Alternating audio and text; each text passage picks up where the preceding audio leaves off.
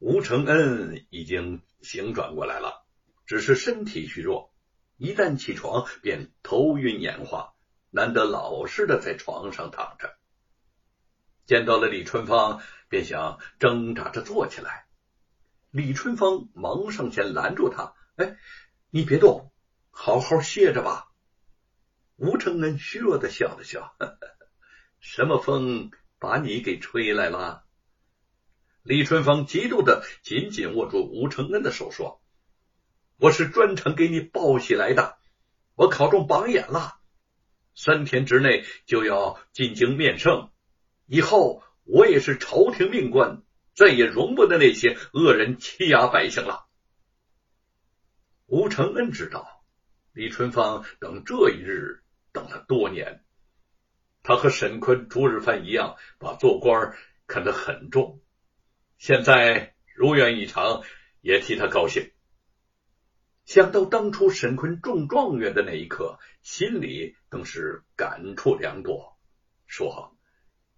你就要走了，我还有些话想对你说，又怕你嫌我啰嗦。他停了停，又说：“当年沈坤离家的时候，我也说过这些话。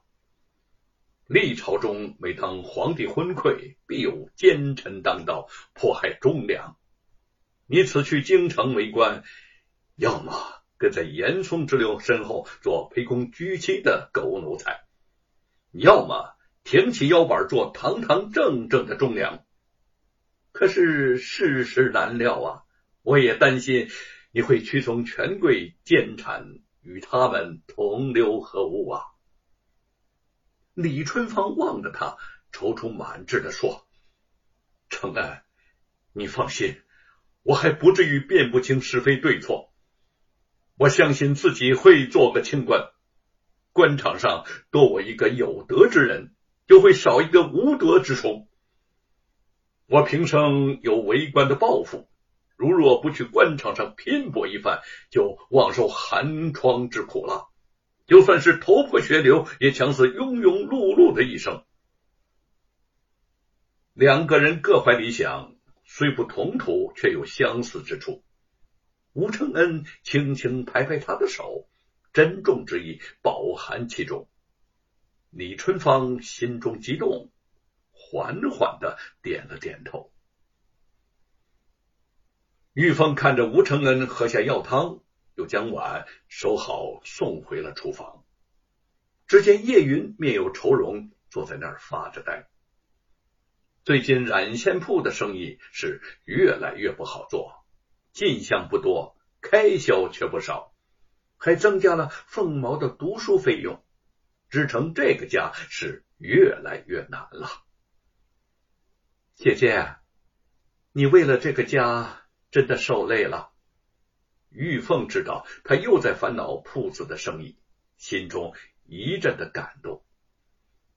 这些年，他眼看着叶云操持家计，自己十分节俭。却努力的让相公吃饱穿暖，他才能没有后顾之忧的写作《西游记》。对凤毛呢，更是疼爱有加，一心希望他能考上县学，将来好出人头地。叶云摇了摇头说：“既然嫁入吴家，我就心甘情愿的为相公做这些。你不也和我……”一样的这样苦下来了吗？现在不是叫苦的时候，我想和你商量商量啊，把现存的货呢低价卖掉一些，这样手里头也能有几个活钱，好救救急。玉凤犹豫了一下，无可奈何的点了点头，说：“只能这样了。”吴家染线铺。自从挂出低价售货的牌子之后，来买线的人果然多了不少。这一天，两个外地人打扮的汉子走了进来，打探起那些低价染线。叶云将他们引到货架前，指着那些染线说：“哦，就是这些染线，保证货色上等。”那两个汉子拿起了几溜染线，认真的看了看，好像在查验货色，挑选良久之后，才满意的点了点头。嗯嗯，确实不错，这些我们全包了。伙计德安从柜台后抬起头来，兴奋的和叶云对视了一眼。这些天来买染线的人虽然多。但是每个人买的数量却很是有限，这还是第一次碰到这样的大主顾。那个汉子大方的把几锭银子放在柜台上，一边将染线捆好背上，一边说：“不用找零了。”看着他们这样将大批的染线一扫而空，叶云十分兴奋。这下子。虽然赔了一些钱，但是家里的经济状况总算可以撑过一段时间了。相公的病，凤毛的学业，暂时都不用愁了。那两个买染线的汉子出了染线铺，便对望一眼，互相点了点头，骑上马，直奔镇外而去。马行迅速。出了镇子，很快就看到前面山路上一支威严的执仗队在行走着，中间的是两乘官轿。两个人催马赶上来，执仗队的官兵见到他们也不阻拦，就让他们直奔到了官轿之前，这才下马。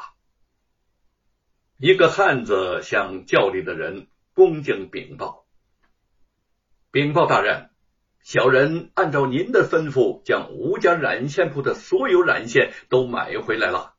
大人，请看。教中之人接连探头，正是沈坤。他望了望那两匹马背上驮着的染线，微微一笑，说：“你们辛苦了，把染线带回府去保存起来吧。”若不是回京之前去向吴承恩辞行，还不知道吴家的染线铺生意竟窘迫至此。灵真本想给吴家留下一些银两去救急，沈坤却深知此举断不可行。不要说吴承恩了，就是叶云、玉凤那关也过不去。这一家都不是接受施舍之人。想来想去。方才想出这个不露痕迹的办法，希望可以帮助吴家渡过难关。他深呼了一口气，慢慢的放下轿帘，一行人渐渐的奔着京城而去。